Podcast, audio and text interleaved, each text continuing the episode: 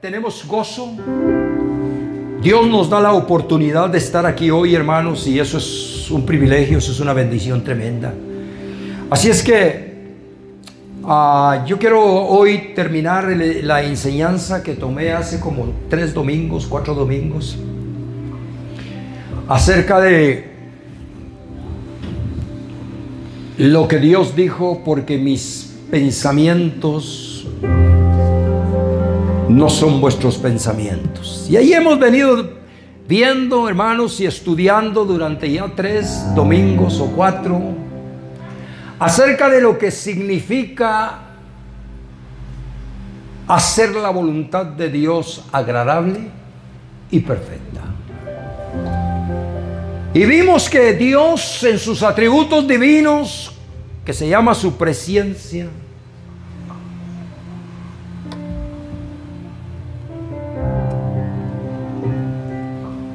ve todas las cosas con anterioridad y hasta el final. Y por eso es que a veces muchos de los planes que hemos hecho tal vez no se cumplen porque no nos conviene. ¿Y qué es lo que muchas personas hacen? Se resienten contra Dios, se resienten contra el Evangelio, se resienten contra la iglesia y dicen, bueno, pero es que Dios a mí no, no, no, no entendemos, nuestra mente es muy pequeña. Y de ahí nos venimos, hermanos, a estudiar San Lucas capítulo 11, donde el Señor Jesús les enseñó a sus discípulos a orar. Y en la oración dice, entre todo, hágase tu voluntad, así en el cielo como en la tierra. Y eso es lo que cuesta. Muchas veces decirle, bueno Señor, realmente hágase tu voluntad como tú quieres. Esa parte es la que cuesta. Oiga, hermano, aceptar eso. Y pero yo quería tal cosa, yo quería hacer esto. Pero realmente aquí es donde estamos ahora. Romanos capítulo 12, ábrase su Biblia porque aquí es donde vamos a terminar ahora, ¿sí? Lo que dijo el apóstol Pablo en Romanos capítulo 12 para conocer. No os conforméis, capítulo 12 y verso 2, dice, no os conforméis a este siglo, sino transformaos por medio de la renovación de vuestro entendimiento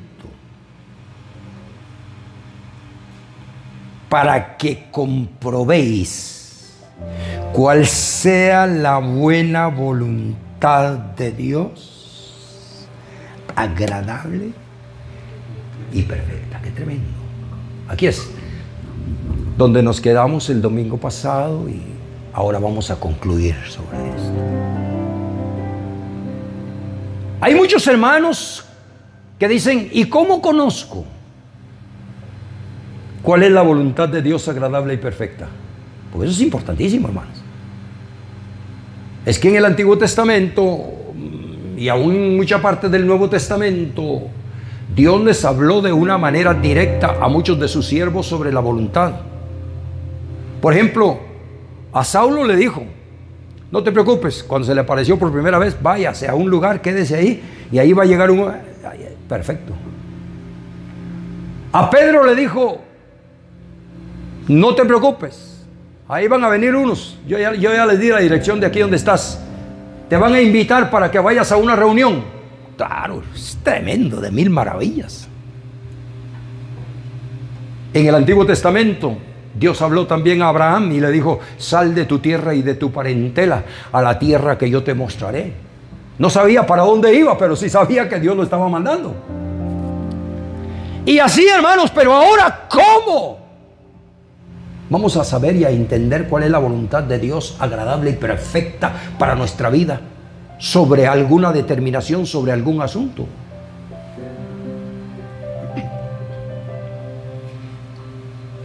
Quiero darle en esta mañana por lo menos tres maneras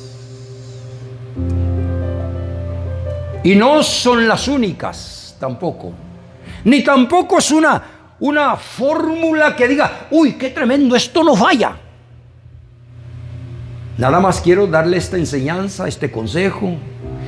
Ya Dios a usted le guiará, le enseñará otra manera, otra fórmula de cómo poder estar seguro, segura sobre la voluntad de Dios, agradable y perfecta.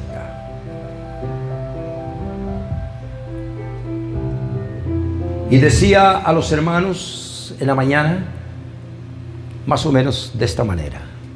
Número uno, para conocer cuál es la voluntad de Dios agradable y perfecta, es la oración.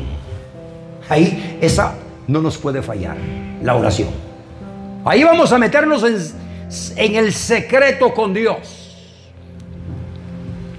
Y ahí le vamos a pedir la guianza y la dirección sobre determinado asunto que usted esté haciendo, planes o qué sé yo. De ahí Dios de alguna manera nos va a enseñar. Pues la palabra de Dios dice, clama a mí. Dios, clama a mí. Y yo te responderé. Y te enseñaré cosas ocultas Oiga, hermano, que tú no sabes. Oiga. Ese es un versazo. Yo creo que está en, en, en Jeremías capítulo 33, por ahí, verso 3. Bueno, no estaba en el plan, pero ese es un verso tremendo, hermano. Entonces la primera base es buscar de Dios y buscar a Dios. Ahora, ¿de qué manera Dios nos va a hablar? ¿De qué manera Dios nos va a hacer entender cuál es su voluntad agradable y perfecta? Ok, gracias papá. Jeremías 33.3, por aquello que se está apuntando para que darle la confirmación. Pero eso es tremendo ese verso, hermano. Es tremendo ese verso. Entonces, la primera fórmula para mí, para entender cuál es la voluntad de Dios agradable y perfecta es la oración. ¿Cómo nos va a hablar Dios? Bueno, a muy pocas personas tal vez han tenido la experiencia de que Dios les hable con voz audible. Pero la ventaja es que Dios no tiene fórmulas para hablar. Y Dios nos puede hablar de la manera que Él quiera. Voz audible, eh, una voz a la conciencia. Puede utilizar a alguien eh, como una voz o una palabra profética, como lo que estábamos hablando ahora, sobre que alguien te dijo, bueno, es que Dios es el que da los puestos y quita los puestos, y Dios es el que da los aumentos salariales y Dios los quita. Y aunque el hombre se endurezca, Dios va a mover sus piezas y se va a cumplir. Inclusive por sueños. Con esto no quiero decir que todos los sueños son de Dios. Pero Dios habló a través de sueños a muchos de sus siervos mostrándoles cuál era su voluntad agradable y perfecta. Pero tenemos que tener cuidado. Ay, mira, anoche me soñé.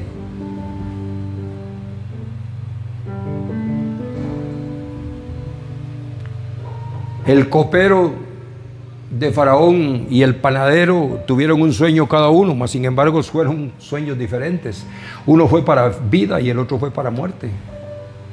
Entonces, eh, no todos los sueños, pero Dios puede enseñarnos. Ese es el primer punto. Oremos. Segundo punto, que esto es un hilo, les decía a los hermanos, muy delgado. Es cuando hay paz sobre lo que estamos haciendo o lo que vamos a hacer. Si no hay paz, hay problemas. Si eso me desvela, me quita el sueño y eso me trae problemas, eh, hay que revisar a ver qué está pasando, porque es muy posible que ahí no está la voluntad de Dios sobre ciertas decisiones. Mira, yo he tomado una decisión de hacer esto, pero vieras que no he tenido paz, no he podido hacerlo, no he tenido la oportunidad, no he podido dormir, no... Bueno, entonces hay que revisar. Pero si hay algo que... Mira, qué paz. Se lo voy a citar porque ahí está. Qué tremendo. Juan, primera de Juan. Vea qué tremendo. Porque hermanos, eh, eh, yo puedo decirle muchas cosas. Pero a mí me gusta ir y citar la Biblia. Primera de Juan, aquí aparece. Vamos a leer Primera de Juan, capítulo 3 y versículo 20. Qué tremendo. Primero de Juan, capítulo 3, verso 20 y 21. Ahí aparecen estas dos cosas que le estoy diciendo.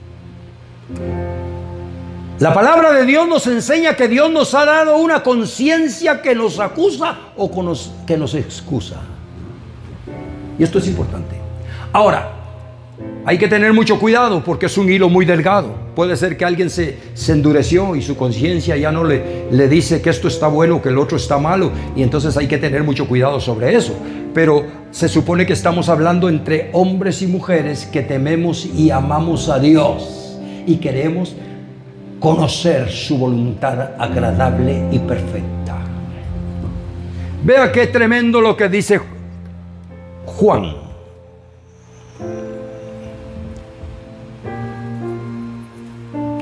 Verso 19. Y en esto conocemos que somos de la verdad. Y aseguraremos nuestros corazones delante de Dios o delante de Él. Pues si nuestro corazón, ¿qué dice? Nos reprende. O sea, cuando, cuando, tic, tic, tic, tic, tic, tic, tic. No, no tengo paz. Es que esto no está bien nuestro corazón nos reprende, nos está diciendo, alerta, alerta, alerta, cuidado, cuidado. Se te está prendiendo la luz roja, mucho cuidado, mucho cuidado. Ah, entonces es mejor multiplicar la oración. La primera fórmula, multiplicar la oración. Decir, Señor, yo no entiendo, no entiendo. Pero tu palabra dice que sí. No entendemos algo que vengamos a ti y tú nos enseñarás y nos revelarás. No entiendo todavía, no sé cuál es la verdadera dirección, la verdadera guianza. Tremendo. Si nuestro corazón, dice, nos, nos reprende, mayor que nuestro corazón es Dios. Y Él sabe. O sea, si no sucedió, si no se cumplió aquel plan, aquello que estaba haciendo y no se cumplió, aunque yo lo quería, aunque era mi deseo, aunque era mi voluntad, pero si no se cumplió, Dios conoce que no me va a servir, que no me va a funcionar, que va a ser obstáculo, que va a ser un problema más adelante. Yo no lo veo, yo no lo conozco, porque, porque el ser humano tiene su visión muy corta. Por eso es que empezamos con Isaías capítulo 55. Porque mis pensamientos no son vuestros pensamientos. Ni mis caminos, vuestros caminos. Dios nos está librando. Qué tremendo. Por eso de ahí la oración, hermanos, que hemos practicado y que seguiremos practicando. Y usted seguirá practicando diciéndole, Dios, líbrame. Dios, líbrame de estar en el lugar, a la hora y en el momento equivocado. O me adelantas del peligro o me atrasas. Algo, pero líbrame de estar en el lugar, a la hora y en el momento equivocado. Tremendo, hermano. Dios conoce, Dios es mayor, hermano. Pero ¿qué es lo que hacemos?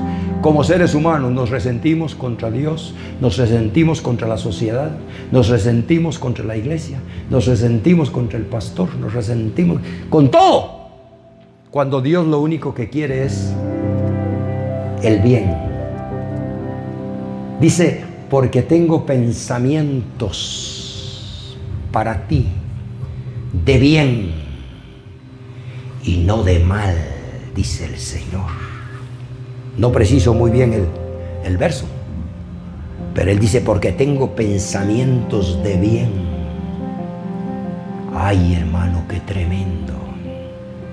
Oiga, qué unción, qué fluir del Espíritu Santo.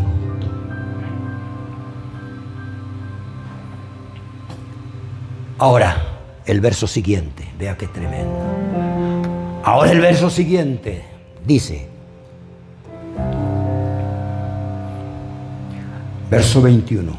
Amados, sigue Juan hablando a la iglesia, a los hermanos, a los que conocemos de Dios, a los que tememos a Dios. Amados, si nuestro corazón, ¿qué dice?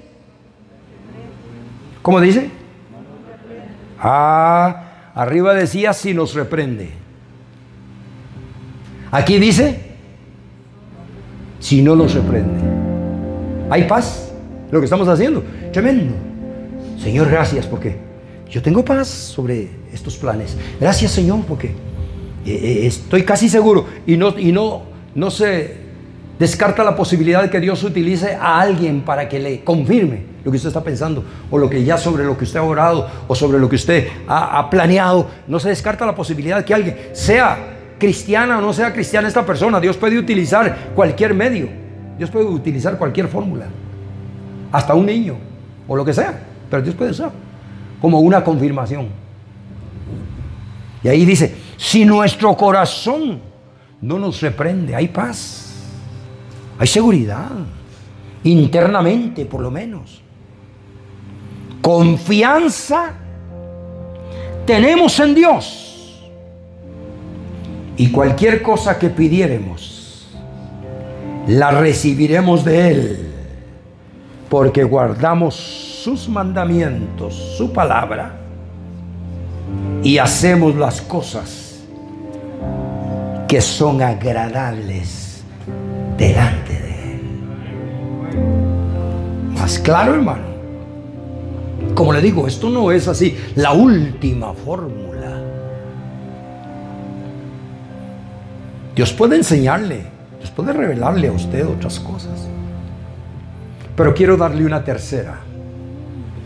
Y sobre esta tercera fórmula, para entender la voluntad de Dios agradable y perfecta, y no estoy diciendo que todos lo hagan y que todos pueden hacerlo, pero sí quiero decirle que hubieron hombres y mujeres inclusive en la palabra que hicieron esto, y fue poner alguna señal.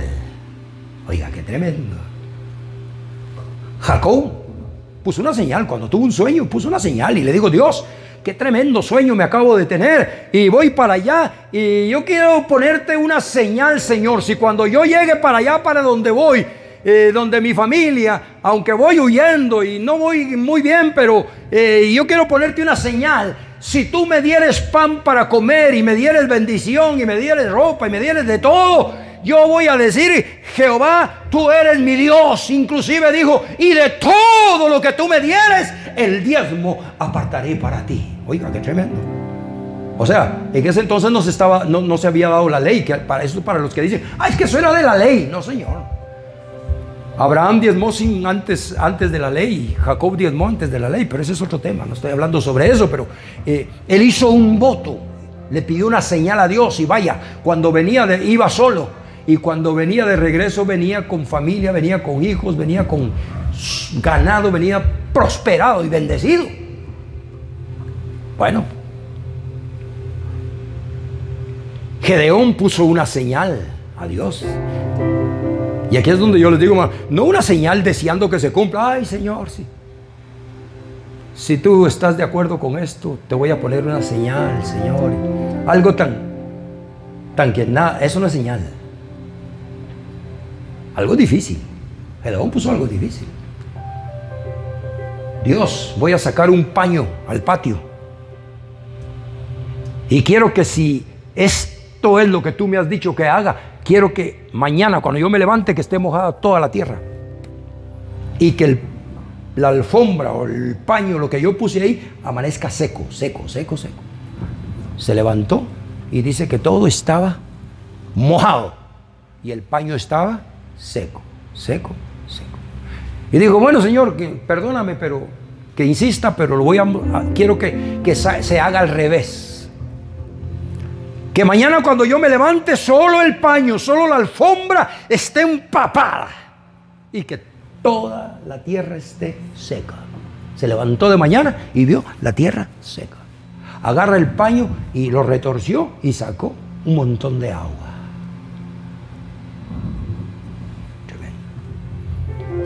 Por espacio de tiempo no puedo leerlo, pero hay muchos casos que se dieron sobre eso. Si quiere leer algo sobre eso más mm, también claro, eh, busque, en, eh, pero en su casa, en Génesis capítulo 24, donde el, el siervo de Abraham fue comisionado para buscarle esposa a Isaac. Y él puso una señal. Y él dijo, Señor, voy a ir y la primera muchacha que me salga me voy a parar en el pozo, allá donde llegan las muchachas a sacar agua, y la primera muchacha que salga y que yo le pida agua y que baje su cántaro y me dé agua, y no solo a mí, sino que también les dé a los camellos, esa es la mujer que tú has escogido. Oiga, no era tan fácil. No sé cuántos litros aproximadamente bebe un, un camello 10 galones. Oiga, hermano, ¿y cuántos camellos llevaba? Llevaba bastantes, bastantes camellos. ¿Usted sabe lo que es? Eh, sacar del pozo y tada, toma, bebe tú. Te voy a sacar para tus camellos y échele más agua y échele. Pero a, todo esto, quién sabe a cuántas muchachas les había pedido agua y dijeron, ah, no, ahorita no puedo. Digo, esta no es. Esta no es. tremendo.